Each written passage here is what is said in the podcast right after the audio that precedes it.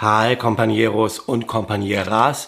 Herzlich willkommen hier bei den Meditationen von Richard Rohr oder den Übersetzungen und Zusammenfassungen davon als Videopodcast bei YouTube oder als normaler Podcast bei Spotify, Apple und so weiter und so weiter. Ich bin Theo, logisch verbunden mit der Arbeit von Richard Rohr seit vielen Jahren und auf meinem YouTube-Kanal findest du alle möglichen Sachen aus Natur und Spiritualität, die aufbauen auf den Gedanken von Richard und für mich ist es auch immer wieder spannend, diese Daily Meditations von Richard zu übersetzen und so quasi seinen Gedankengängen und seinen wöchentlichen Sachen noch weiter auf die Spur zu kommen. Die Meditations diese Woche vom 10. bis zum 16. Mai gehen über Juliana von Norwich. Das ist eine von Richards Lieblingsmystikerinnen. Und er fängt das so an, dass er sagt, das ist eine Mystikerin für unsere Zeiten heutzutage. Vor kurzem habe ich angefangen, nochmal die Schriften von äh, Juliana von Norwich, die von 1342 bis 1416 gelebt hat, zu lesen. Das ist eine meiner allzeit Lieblingsmystikerinnen. Und jedes Mal, wenn ich die lese, finde ich immer noch irgendwie wieder was Neues, was ich dabei entdecken kann. Und Juliana hat die Erfahrungen, diese Visionen, die sie gemacht hat, alle in einer einzigen Nacht im Mai im Jahre 1373 bekommen, als sie sehr krank war und dem Tode nahe war. Und ein Priester hat ihr einen Kruzifix ähm, vor sie hergehalten und Juliana sah Jesus, wie er am Kreuz gelitten hat und sie hörte, wie er mehrere Stunden zu ihr sprach. Und wie alle Mystiker zu allen Zeiten hat sie begriffen, dass das, was Jesus da über sich selber und über sein Leiden gesagt hat, ähm, gleichzeitig Aussagen über die ganze Realität sind. Und diese Sichtweise wird möglich, wenn du so ein, äh, er nennt das hier ein Einheitsbewusstsein, ein Bewusstsein für die Einheit oder für die Verbundenheit von allem hast. Nach dieser Vision hatte Juliana das Gefühl, sie müsste sich irgendwie absondern und, und ähm, diese tiefgehende Erfahrung, die sie gemacht hat, reflektieren. Und sie bat ihren Bischof, sie einzuschließen in so eine Art, und das kann ich hier nicht richtig übersetzen, das heißt Anchor Hold. Ähm, also irgendeine Art kleine Karte, so, so ein Kabuff oder sowas, was an der Seite von der Kirche ähm, St. Julian in oder St. St. Julian's Church in Norwich in England. Also und Juliana von Norwich ist später nach dieser Kirche benannt worden, weil sie das, was sie aufgeschrieben hat, später über diese Visionen niemals mit ihrem eigenen Namen unterzeichnet hat. Also so viel schon mal dazu, wie weit das führen kann, wenn du dein Ego-Bestreben loslässt. Juliane hat also erst einen ganz, ganz kurzen Text verfasst über diese Visionen, die sie da in dieser einen Nacht bekommen hat. Und dann hat sie geduldig 20 Jahre lang in Kontemplation und in Gebet und in Stille, in Abgeschiedenheit verbracht, um wirklich zu durchdringen und herauszufinden, äh, die, diese tiefere Bedeutung von dem, was sie da erfahren hat, dem, dem also nachzuspüren. Und am Schluss hat sie dann einen längeren Text geschrieben und der ist dann betitelt mit Offenbarung der göttlichen Liebe. Das ist etwas, was du heute als kleines Büchlein bekommen kannst. Wenn du Lady äh, Juliana von Norwich eingibst bei Amazon oder irgendwo, dann kannst du diese, dieses Büchlein von ihr bekommen. Und das Besondere daran ist, dass es nicht ähm, auf Sünde, auf Scham, auf Angst vor Gott oder vor der Hölle oder sowas basiert, sondern stattdessen voll von Freude ist, von Freiheit, von Intimität und von so einer Art kosmischen Hoffnung. Und Richard sagt, wenn ich die heute lese, dann kommt mir das vor, als ob sie, wenn sie ihre Zeit so beschreibt und das, was da passiert ist, dass da sehr viel Ähnlichkeiten sind zwischen der Zeit, in der äh, Juliana gelebt hat, 1300, 1400, ähm, und unseren eigenen Zeiten heute. Der nächste Abschnitt ist überschrieben mit ähm, eine ewige Weisheit. Und Richard lässt hier die Autorin Veronika Mary Wolf ähm, über Juliana beschreiben. Der nächste Abschnitt ist überschrieben mit ähm, eine ewige Weisheit. Und Richard lässt hier die Autorin Veronika Mary Rolf zu Wort kommen, die über Juliana schreibt und darüber philosophiert, warum das, was Juliana von Norwich damals erfahren und dann niedergeschrieben hat, so wichtig sein könnte für uns heute, weil wir nämlich in ähnlichen Zeiten leben. Sie wiederholt das nochmal, Zeiten von Unsicherheit, von großem Leiden, von Krieg, von Gewalt, also ähnlich wie heute. Und Juliana zeigt uns einen Weg, wie man zu kontemplativen Frieden kommen kann. Mehr noch, selbst nach 600 Jahren spricht Juliana von Liebe. Und es ist, als ob sie uns persönlich adressiert, als ob sie hier und heute zu uns sprechen würde. Und auch ihre theologischen Erklärungen darüber, wie wir uns im tiefsten Inneren nach Liebe sehnen, wie wir eine Sehnsucht haben nach jemandem, dem wir absolut vertrauen können. Und dass, dass diese göttliche Liebe ist, die niemals fehlgeht. Und Juliana offenbart uns diese Art von Gottesliebe hm, nicht aus Gedanken heraus, sondern so ähnlich wie Maria im Neuen Testament, weil sie das zuerst erfahren hat, weil sie zuerst die Erfahrung gemacht hat und dann die Reflexion darüber mit uns teilt. Abgesehen davon ist Juliana auch die erste Frau, die in englischer Sprache geschrieben hat und auch das ist absolut ungewöhnlich in dieser Zeit damals. Und Juliana ist ein Mensch, der emotional total offen ist, der oft versucht wurde von Selbstzweifeln, von Entmutigung und, und, und trotzdem immer wieder neue Hoffnung gefunden hat. Also in all dem sehr ähnlich ist, wie das viele von uns heute auch kennen. Warum, fragt die Autorin dann am Ende, ist Juliana für uns heute wichtig? Ich denke, sagt sie, weil sie total verletzlich ist und weil sie in ihrer Ehrlichkeit total transparent ist. Sie ist einerseits total down to earth, heißt es hier, also erdbodenständig würden wir das übersetzen, ja. Und sie ist sich bewusst von ihrer eigenen spirituellen Gebrochenheit und von, von ihrem Verlangen danach geheilt zu werden. Also genau wie wir und sie hat die Erfahrung von großem Leid gemacht an Körper, an Geist, an Seele, genau wie wir. Sie hatte Momente des tiefen Zweifels, genau wie wir. Und sie sucht Antwort auf diese uralten Fragen, genau wie wir.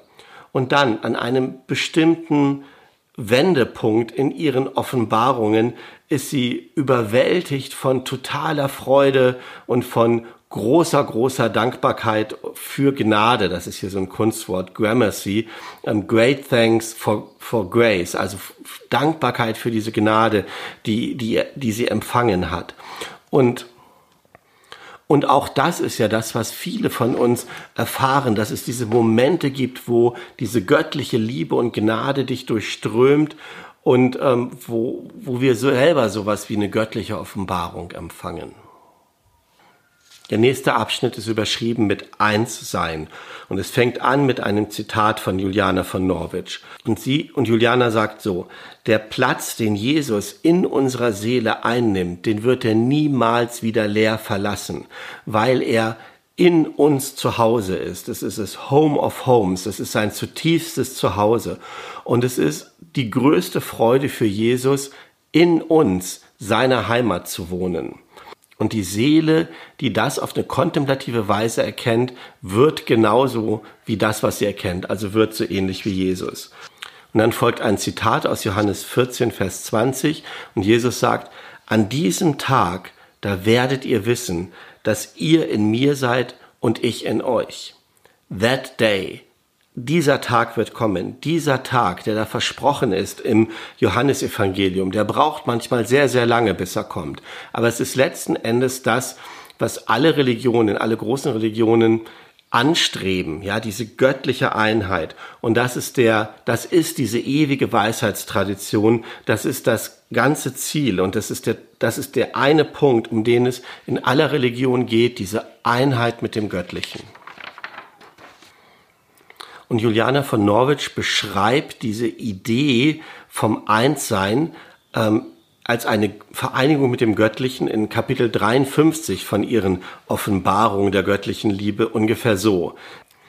Die geliebte Seele wird an Gott genittet, also geknotet oder gestrickt, ja, verbunden mit Gott, während sie gemacht wird. Und dieser Knoten ist so fest, so weich und gleichzeitig so fest, dass er eins ist in Gott.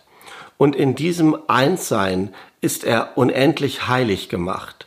Und noch mehr, Gott möchte, dass wir wissen, dass alle Seelen, die er gemacht hat, dass alle Seelen, die im Himmel gerettet werden, ähm, dass die auch in dieses Knotengeflecht, in dieses Strick Gewebe hineingeknotet sind. Und dass all die geeint sind in dieser Einheit, dass sie heilig gemacht sind in dieser Heiligkeit. Entschuldigung, ich kann das hier nicht besser übersetzen. Und sie reflektiert dann weiter und sie sagt, die Liebe Gottes kreiert in uns so ein Einssein, dass wenn wir das wirklich sehen können, dass wir dann feststellen, dass kein Mensch separiert ist, getrennt ist von irgendjemand anderen. Und am Schluss lässt Richard Juliana hier nochmal ihren eigenen altenglischen, mittelenglischen Wörtern ähm, das auch formulieren. Und dann klingt das, ich versuche mal das auch so altdeutsch zu übersetzen, ähm, für die Sichte von, aus der Sichte von Gott, alle Mann ist ein Mann und ein Mann ist alle Mann. Und man kann ja auch Mensch bedeuten. Also wir können das auch übersetzen mit aus der Sichte Gottes, alle Menschen sind ein Mensch und ein Mensch sind alle Menschen. Und das ist jetzt nicht irgendwie so ähm, heutige komische Logikvorstellungen. Das ist auch kein Pantheismus, das ist auch nicht esoterisch, sondern das ist der Punkt, um den das geht. Dieses radikale Einssein ist die Erfahrung, die die Heiligen und die Mystiker in allen Religionen zu allen Zeiten gemacht haben und die auch uns möglich ist die eigentlich schon immer möglich war, so wie Johannes das in seinem ersten Brief, im ersten Johannesbrief ähm, Kapitel 2, Vers 21 schreibt. Und da sagt er, ich schreibe euch nicht, weil ihr nicht Bescheid wisst über die Wahrheit, sondern ich schreibe euch, weil ihr es bereits wisst, weil ihr es bereits erfahren habt. Der nächste Abschnitt ist überschrieben mit Gott ist unsere wahre Mutter. In Kapitel 54 von Julianas Offenbarungen finden wir das, was sie beschreibt über ähm, diese Einheit der Seele, ähm, wie das innerhalb der Trinität, statt, äh, Trinität stattfindet. Und Juliana schreibt, Gott macht keine Unterscheidung in der Liebe zwischen der geliebten Seele von Christus und der letzten Seele, die gerettet wird. Gott kann immer nur Christus in uns sehen. Und es scheint, das ist so, weil wir die Verkörperung Christi in Raum und Zeit sind. Also Gott sieht Christus in uns und er kann uns nicht nicht lieben. Und er zieht uns immer wieder hinein in diesen göttlichen Tanz der Liebe, wie sie beschreibt. Und sie führt dann fort und sie sagt, ich habe keinen Unterschied gesehen zwischen Gott und unserer Substanz. Und es ist, als ob alles Gott ist und unsere Substanz ist in Gott. Und gleichzeitig ist unsere Substanz eine Kreatur in Gott. Und, und die und die Wahrheit der Trinität ist unser Vater, Mann, das ist schwer zu übersetzen, weil er uns gemacht hat und weil er uns immer wieder zu sich heranzieht. Und die tiefe Weisheit der Trinität ist unsere Mutter, ähm, zu der wir immer näher kommen. Und Gott so zu beschreiben, beides als Vater und Mutter, das war schon ziemlich herausfordernd für die Zeit, in der Juliana da gelebt hat. Und sie nannte Jesus unsere wahre Mutter, von der wir her geboren werden, von der wir unseren Anfang empfangen, empfangen unser wirkliches Dasein, unsere Sicherheit und unsere Liebe von Mutter Jesus. So beschreibt sie das. Der nächste Abschnitt ist überschrieben mit Es gibt keinen Ärger in Gott. Und Richard lässt nochmal eine andere Autorin zu Worte kommen, Mary Earl, und sie beschreibt über die Theologie von Juliana. Und sie sagt, die, die zugrunde liegende Theologie in der Zeit, wo Juliana gelebt hat, äh, dieses mittelalterliche Lehre, die war geprägt von ähm, Erlösungs- und Sühnetheologie, von diesem stellvertretenden Sühneopfer. Und das ist ja etwas, was sich bis heute noch so festhält. Und die besagt, dass wir sündig sind und weil unsere Sündenschuld so groß ist, dass wir Gott etwas schulden, was wir niemals bezahlen können. Und aus dem Grund sei Jesus in die Welt gekommen, der sich geopfert hat für uns, um unsere Schulden zu bezahlen, um diesen ewig zürnenden Gottvater gnädig zu stimmen. Ja, also das war die Theologie damals und das ist ja ein Bild, das sich bis heute noch festgesetzt hat, wo du dann immer, wenn du leidest, fragst, warum, warum ich, was habe ich falsch gemacht, was ist meine Sünde? Und eine der der Dinge, die Juliana in die Welt gebracht hat und die total so eine radikal andere Einsicht in das Wesen Gottes haben, ist, es gibt keinen Zorn in Gott. Gott, es gibt keinen Ärger in Gott. Das ist eine der zentralen Aussagen von Juliana. Und die Autorin beschreibt, wenn, wenn wir uns darauf einlassen, auf diese radikale Einsicht von Juliana, dass in Gott kein Ärger ist, dann kommen wir dahin zu erkennen, dass, dass es unsere eigene Bitterkeit, unser eigene Ärger ist, unsere eigene Rachsucht, die wir auf Gott projizieren. Und Juliana aber, die sagt uns wieder und immer wieder in unzähligen Variationen, dass Gott unser Freund ist, dass Gott unsere Mutter ist, dass Gott unser Vater ist, dass wir dem, dass Gott so dicht ist an uns, wie die Kleidung, die wir tragen. Und sie sagt das in so einer ganz bodenständigen Sprache, die aus dem Häuslichen, aus dem Vertrauten, aus dem Intimen, Intimen kommt. Und gleichzeitig hat sie doch irgendwie tiefe Weisheitseinsichten. Und die Punkte, die sie immer wiederholt, ist, Gott ist eins. Alles ist in Gott. Gott ist in allem. Gott transzendiert alles und schließt alles gleichzeitig ein, was gemacht ist. Und der einzige Punkt, sagt Richard, den ich zu dieser Liste dazuführen würde, ist, dass sie, dass Juliana wirklich glaubt, dass Gott Liebe ist und sonst nichts. Der letzte Abschnitt ist überschrieben mit eine radikal optimistische Theologie. Und Richard lässt seine Freundin Mirabay Starr, die wir schon öfter gehört haben, zu Wort kommen und die schreibt über Juliana Folgendes. Juliana hat irgendwie kein Problem damit zu erkennen, dass Menschen so eine Tendenz haben, vom Wege abzukommen oder sich zu verirren. Und trotzdem schreibt sie, alles wird gut werden. Alles wird gut werden und alles, jedes Ding, das geschaffen ist, wird gut sein. Take that in, sagt sie, zieh dir das rein. In ihren Schriften beschreibt Juliana, wie sie anfangs so gewohnt war, so total auf Sünde fixiert zu sein, wie eine Obsession. Und sie konnte sich einfach nicht vorstellen oder herausfinden, warum Gott, der allmächtig sein soll, warum der nicht unsere negativen ähm, und sündigen Sachen in dieser Welt, warum der die nicht einfach wegmacht, ja wenn er die Sünde rausgelassen hätte aus der ganzen Schöpfung, sagt sie, dann, dann würde doch alles in Ordnung sein. Ja, so war ihr ursprünglicher Gedanke. Und dann aber hat Gott Mutter Juliana in ihrer Nahtoderfahrung, in diesen Visionen gezeigt, ähm, dass auch trotzdem, obwohl Sünde in der Welt ist, alles gut ist, ja, und nicht trotz unserer Sünde, sondern vielleicht sogar wegen unserer Sünde. Und Richard fügt da an, ähm, wir kommen zu Gott nicht, ähm, indem wir das Richtige tun, sondern eher durch die Fehler und durch das Falsche, das wir tun, kommen wir zu Gott. Und Mirabai Starr schreibt dann weiter, ähm, dass sie Juliana so sieht, dass sie das ganze Konzept von Sünde ersetzt durch ein Konzept von Liebe.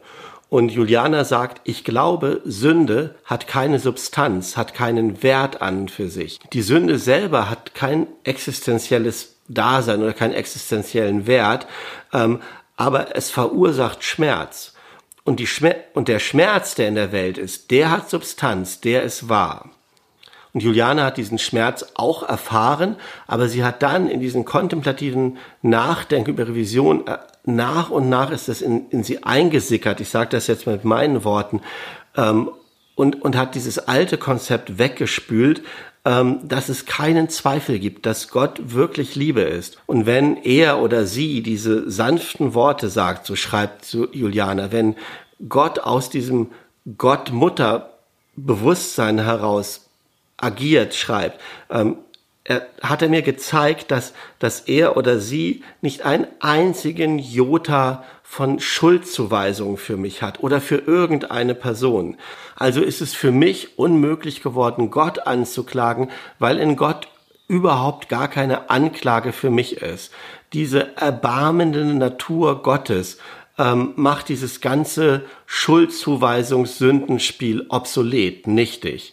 Und es ist dann vielleicht umgekehrt eher so, als ob wir mit all unserer Verletzlichkeit in diese göttliche Sicht hineinstolpern und die dann über uns kommt. Und es ist eher so, als ob unsere Verletzlichkeit uns ähm, wunderschön macht für Mutter Gott. Unsere Verletzlichkeit ähm, is beautiful to God the Mother. Unsere Verletzlichkeit macht uns schön in den Augen Gottes in den Augen Mutter Gottes, so könnte man das vielleicht abschließend sagen.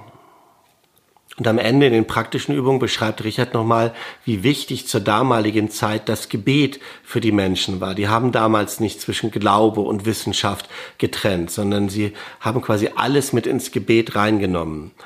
Und es gibt hier im Grunde genommen zwei Übungen heute. Die erste beginnt mit dem Bibelvers aus Römer 8, Vers 38 und 39. Vielleicht schlägst du das zu Hause in deiner Bibel oder im Internet nach. Römer 8, Römer 8, 38 bis 39.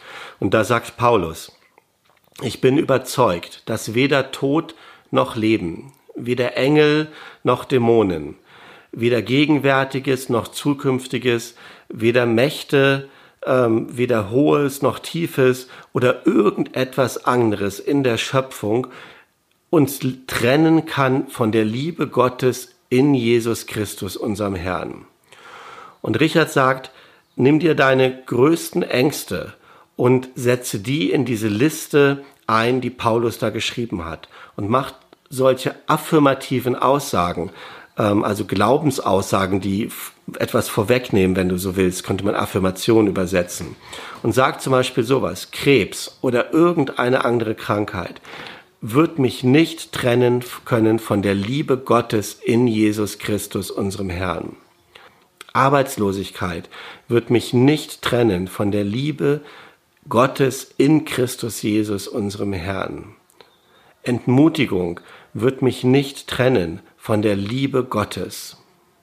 Lass so auf diese Art und Weise all deine Lasten, alles, was dich belastet, gehen, inklusive aller Sünde, aller Schuld, aller Scham und übergib all dieses einer größeren Führung und einer größeren Weisheit als deine eigene. Nicht Perfektion ist unausweichlich, wenn wir auf dieser Erde leben, aber alles wird gut werden, wie Juliana sagt.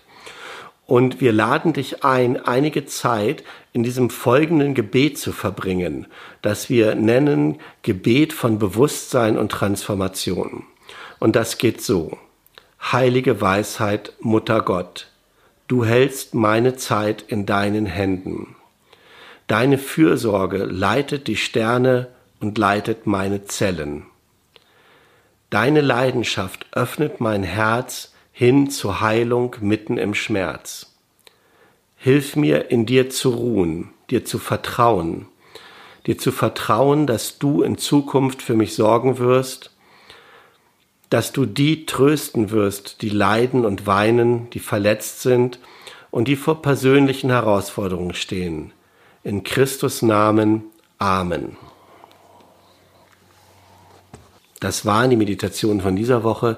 Bleibt mir also noch dir alles Gute für die kommende Woche zu wünschen, dass du eintauchen mögest in die Erfahrung von dieser Liebe Gottes, die Richard und die letzten Endes Juliana da beschreibt, dass du dieses Gefühl von Schuld, von Sünde, von all dem loswirst, wenn das noch in dir ist und dass du kontemplativ einsinkst in diese Wahrheit, die da beschrieben ist und die die letztendliche Wahrheit ist. Und möge Gottes Geist dich dahin leiten und bis wir uns wiedersehen, bis wir uns wieder hören auf diesem Kanal, auf irgendeinem Kanal, Möge der Friede Gottes dich fest in seiner oder ihrer Hand halten. Mach's gut.